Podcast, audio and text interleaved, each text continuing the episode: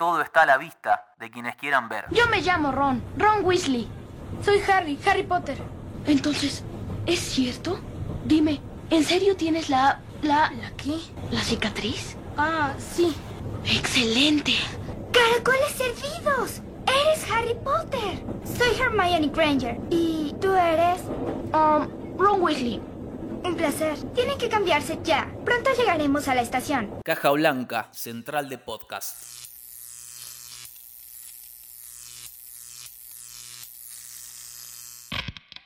Un friki en el pueblo.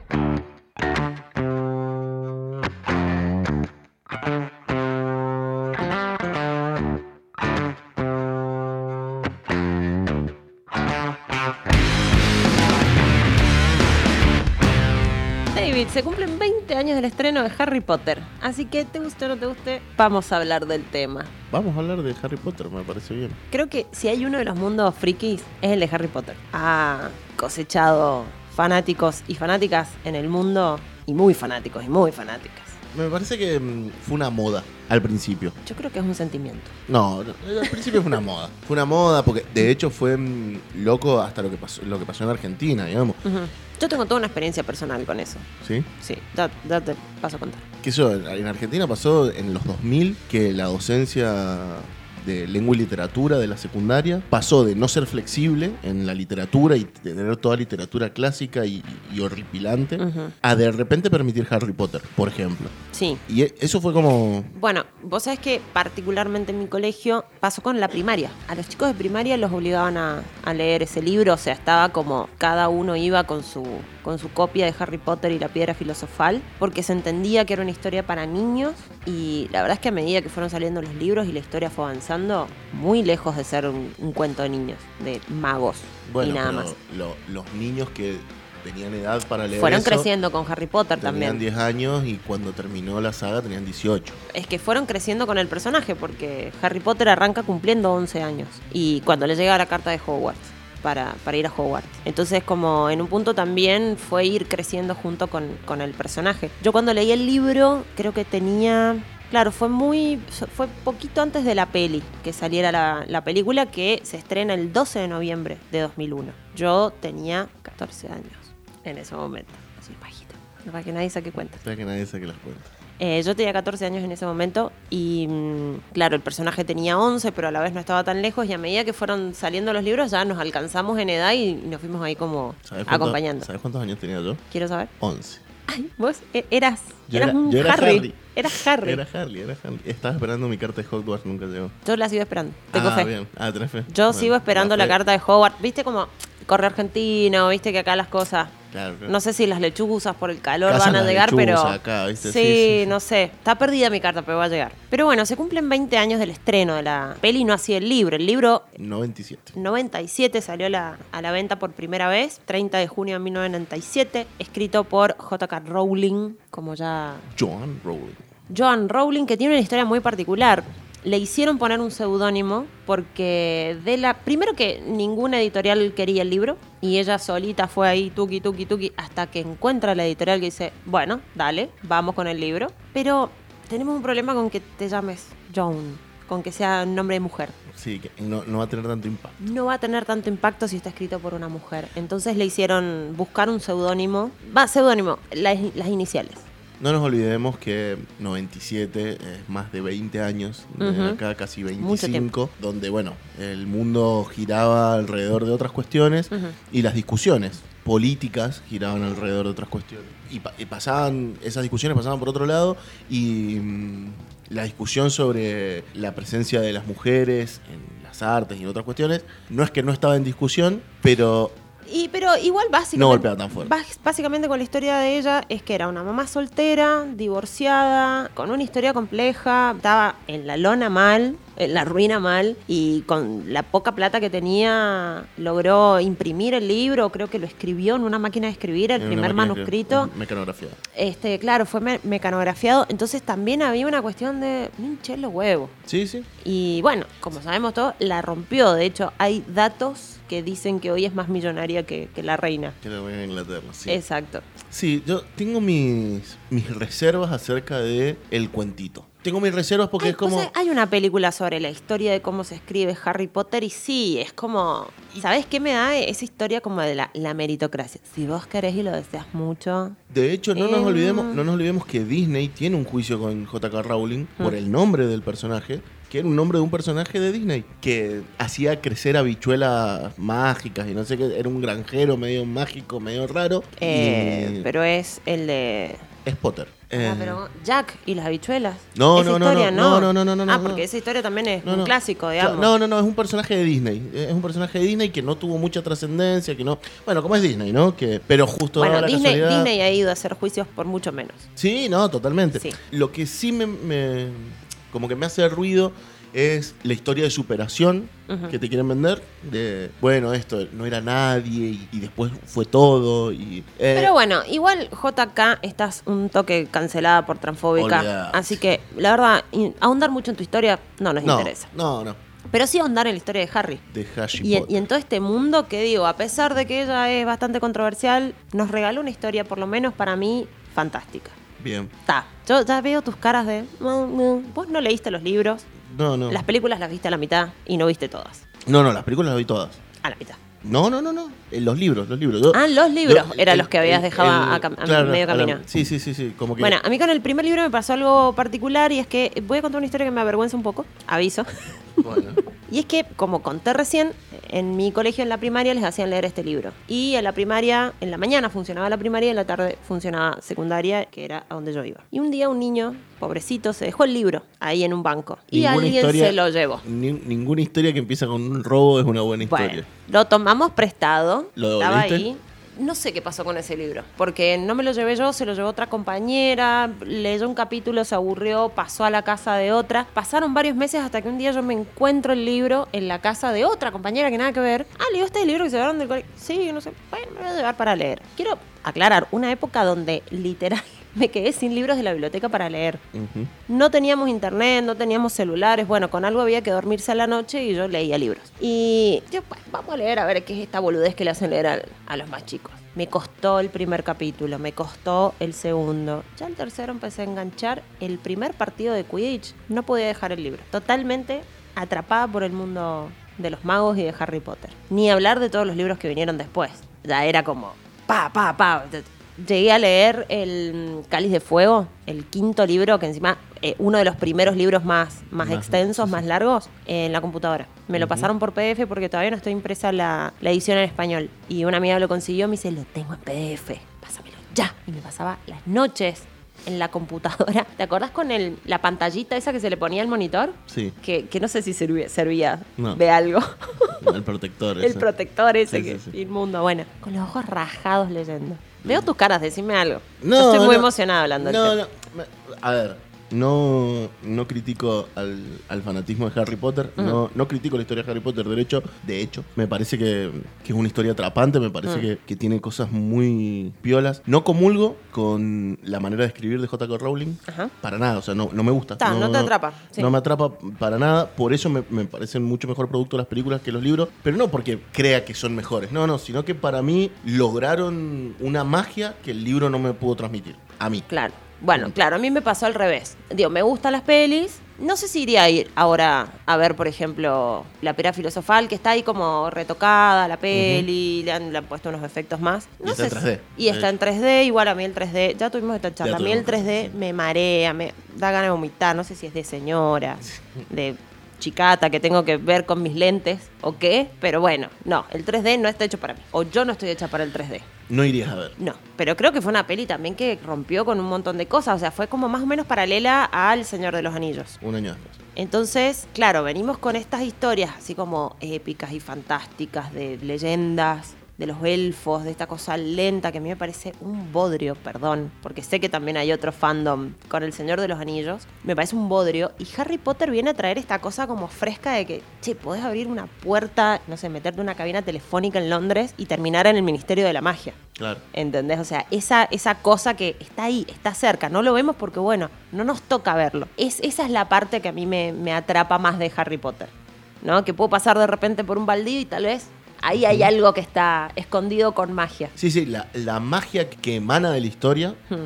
es genial, es poética en algún punto. Sí, es hermosa. También es verdad que yo ayer te decía que tengo una teoría conspiranoica. Ay, por favor, la quiero escuchar de- porque me quedé, me quedé esperando. De la cual me, río mucho. Y es que, en mi opinión, J.K. Rowling no escribió todos los libros. Ah, bueno, hay algo de eso en dando mi, vueltas. En mi opinión, la Warner Brothers le puso encima a un grupo de redactores para que lo escriba. Porque es imposible la mejora literaria que tiene y lo- los giros de la historia. Mientras más, porque además si vos escuchás una entrevista a J.K. Rowling, J.K. Rowling la historia la tenía armada desde el libro 1. Sí, hay, hay ahí como que me queda como una sensación de que ella escribe una historia y la van como ampliando para poder, nada, hacer siete libros, ¿viste? Sí, ya sí. con el concepto de ya poner, ok, son siete sí. años en Hogwarts, dale, listo, vamos con eso. Entonces vamos a hacer un libro por año. Y la única condición es que mi nombre aparezca como autora de todos los libros. Sí.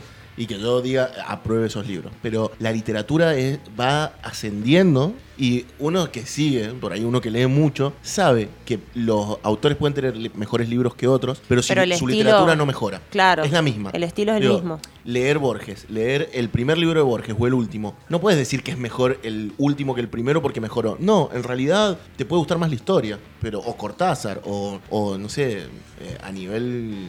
O, o Tolkien, de hecho. O sea, si querés que lo Hmm. llevemos a lo internacional y en este paralelismo con El Señor de los Anillos. Decir que está mejor escrito minuto el Señor de los Anillos y las dos torres que El Hobbit es una mentira. Está- No, está no igual sé, escrito. nunca leería esos Bueno, libros tampoco. Claro, claro, por eso, pero- Pero bodrio. pero, pero tienen la misma magia, tienen el, Sí, hay algo en, el estilo. Es verdad que, que de repente incluso la historia se va poniendo como cada vez más, Más oscura, oscura, sí, sí, y, sí. y con un montón de, de condimentos y detallitos. Incluso después todo lo que es el mundo animales fantásticos y demás. Sí, Sí, poca mano de ella creo que tenga. Creo que tiene todo ese, todo, toda esa parte. Estamos rememorando igual la primera película, la, primera historia. ¿Y qué nos deja esta película? Para mí fue como esa ruptura de venir a mostrarnos un mundo fantástico que puede ser. Que Bien. capaz que está ahí y no lo estamos viendo. Sí. Eso ya me parece eh, espectacular. Después, los actores, el reparto que salió también de esa película, niños, chicos, bueno, salvo eh, el actor que hace Ron Weasley, no me acuerdo en este momento cómo se llama, Rupert Grint. Rupert Grint, que era el más grande, 13 años.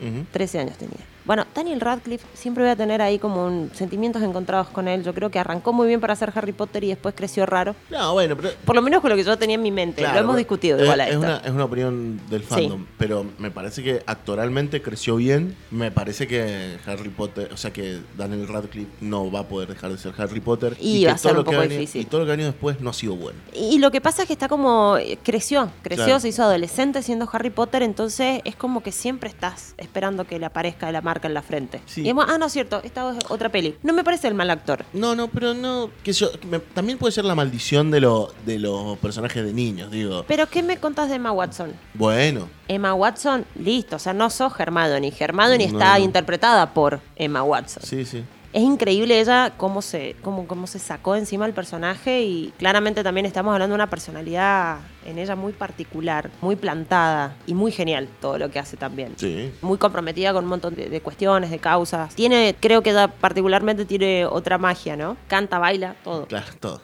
Todo. Bueno, igual Rupert Grint después hizo una serie también que no es mala. eh, Amo que no es mala. No es mala, pero no, tampoco no. es buena. no, no, pero es muy corte independiente. eh, Sí. qué, qué sé yo, como que aún así veo más dotes actorales después de Harry Potter a Rupert Grint Que a Daniel Radcliffe. Bueno, puede ser. Eh, es como, qué sé yo, no sé, podemos decir lo mismo de Macaulay Culkin, ponele, ¿me entendés? Que, Mm. que fue, porque además está todo bien con Hermione, está- pero no es Harry Potter. claro. Eh, Harry Sí. Potter tiene esa cuestión de la magia de ser el protagonista de sí, la historia de, de todas maneras, a efectos de la peli, a mí me parece que este Harry Potter de la peli queda un poquito chiquito al lado de, de Ron y de Hermione. No sé, para mí cautivaron un poco más mi atención ellos dos. En los personajes los ve, o sea, me les creía como personaje, ¿entendés? Daniel me quedó ahí medio corto, pero bueno, en fin, más allá de eso, el papel de su vida. Sí, sí, sí, sí, totalmente. Porque no importa si después hace porquerías o no, ya está, es millonario. Después, acá hay una historia muy tierna que es con Richard Harris, que es quien hace de Albus Dumbledore, las primeras dos pelis. Venía enfermo, venía ahí con una cuestión de salud complicada. Por ahí lo había leído, no me acuerdo qué era, cuál era la enfermedad exactamente, pero él acepta el papel porque la nieta se lo pide. Quería Dijo, dale, por favor, quiero que seas este diálogo, pero lo estoy inventando, ¿no? Pero la nena era famosa, era famosa, era fanática de, de Harry Potter y le pidió que acepte el papel y bueno, y lo aceptó y llegó a ser hasta la segunda película, hasta Harry Potter y la Cámara de los Secretos. Y después, bueno, tenemos un reparto que además va creciendo a medida que van avanzando después las, las películas. Para mí uno de mis preferidos es Alan Rickman, como Severus Snape. Bueno, pero es que es un. Lo amo, actorazo. Un y además actorazo, ese, ¿no? e- ese personaje controvertido, de que era un mortífago, pero a la vez tiene ahí un poquito de corazón y no terminás de entender si lo quiere, lo ama Harry, pero bueno, ya se, se va develando eso más al final de las historias, que van avanzando los libros. Bueno, Robbie Coltrane, que es Hagrid, también. eh, ¿No te dan ganas de abrazarlo a Hagrid? Sí, sí. Es Tiene un, un- es un papel, pero. Una cara de buenazo. Después, bueno, May Smith como Minerva McGonagall. Bueno. No me imagino, vos sabés que leí el libro y yo veía la cara de esa sí, mujer. Sí, sí, a mí me pasó lo mismo. De hecho, me parece, ¿no? Que la escena de mm, la escena del principio de la película, que también es el primer capítulo del libro, Sí, sí, sí. Cuando lo dejan a Harry en la casa de los tíos. pocas veces me ha pasado de ver una película de algo que ya he leído y decir, che, Es esto eso, es- es esto. por ahí. Eso es lo que pasa. Incluso sí, los creo que el reparto en- está muy bien elegido. Sí, sí, sí. Eh, salvo, bueno, Harry Potter, ya lo hemos dicho. Pero sí, está muy bien elegido. Bueno, Tom Felton como Draco Malfoy, ese niño rubio odioso, insoportable. Me gusta mucho el padre. Isaacs, ¿cómo era? Lo nombramos que salía en, en Armagedón. El Armagedón, sí, sí. Me encanta también, es como sos tan Lucius Malfoy que duele. Claro, sí, sí. Digo, al margen de las caracterizaciones y demás. Después los tíos, Vernon y Petunia, También, bueno, interpretados por Richard Griffith y Fiona Shaw. Shaw. Yo. Bueno, el que hace el, el que hace de primo de, eh, De Dudley. de Dudley también es como Bueno, este pibe es re loco porque estuve más o menos leyendo. De hecho, en la descripción nomás en Wikipedia, Sí. si buscas lo más básico, te dice el primo obeso y voluminoso de Harry. O sea, era como el gordito malo, lo eligen también por eso. Y ahondando un poquito en su historia, porque me pasó que después vi una película en Netflix, en Netflix que es, también, es con Tom Holland, no me acuerdo, El Diablo a todas horas. Y aparece un personaje ahí de un, de un pastor medio raro, ¿viste? Yo, "Chiste, ¿de dónde lo saco? ¿De dónde lo saco? Y era, y era este actor, ¿cómo se llama? Harry Milling. Harry Mellon, otra persona, pero viste, sí, había algo ahí que me hacía, que, que lo veía familiar. Claro, el chabón la manera que encontró también un poco de sacarse de encima el personaje de Dudley fue adelgazando y mm, como que no fue muy lindo para él, aparentemente haber sido Y ese es el problema con El- los personajes de niños. el gordo, el niño gordo de, y malo de la película Claro, claro. de Harry Potter. Pero es re loco porque en todas las descripciones encontrás específicamente eso, el primo beso. Pero buen actor el chico. Esa peli realmente la rompe.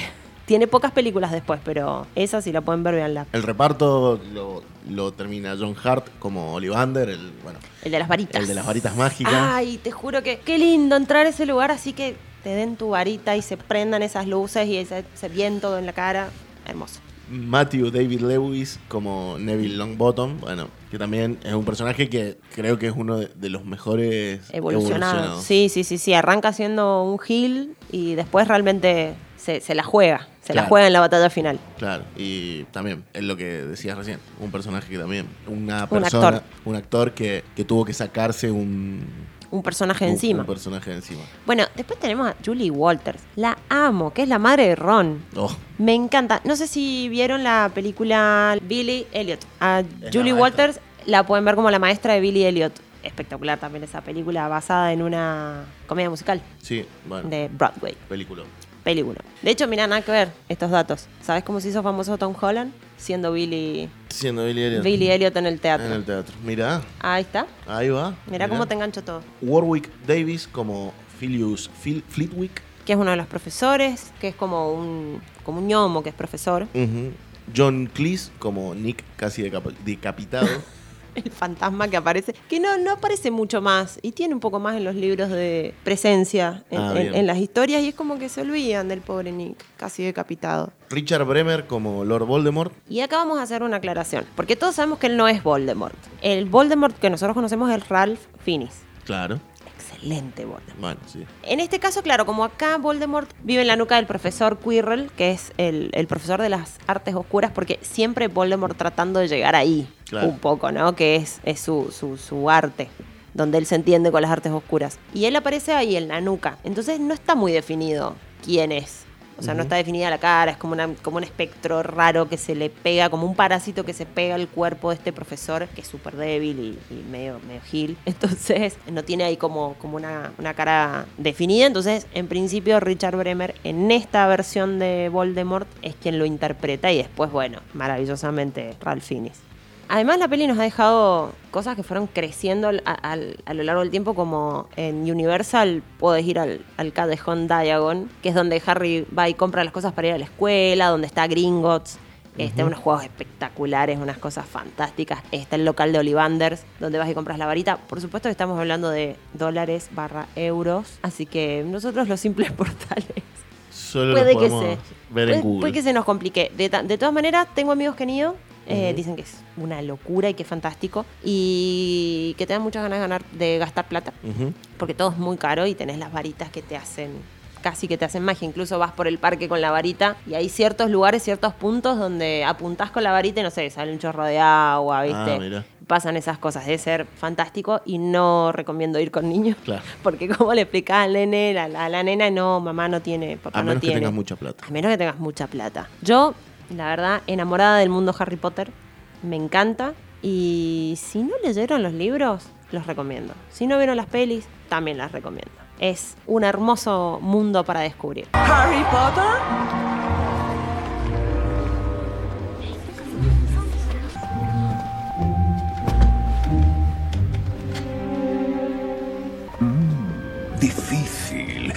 Es muy difícil. Veo que tienes valor y una mente muy valiosa. Veo talento, así es, y una sed para probar que eres digno. Pero, ¿dónde te pondré?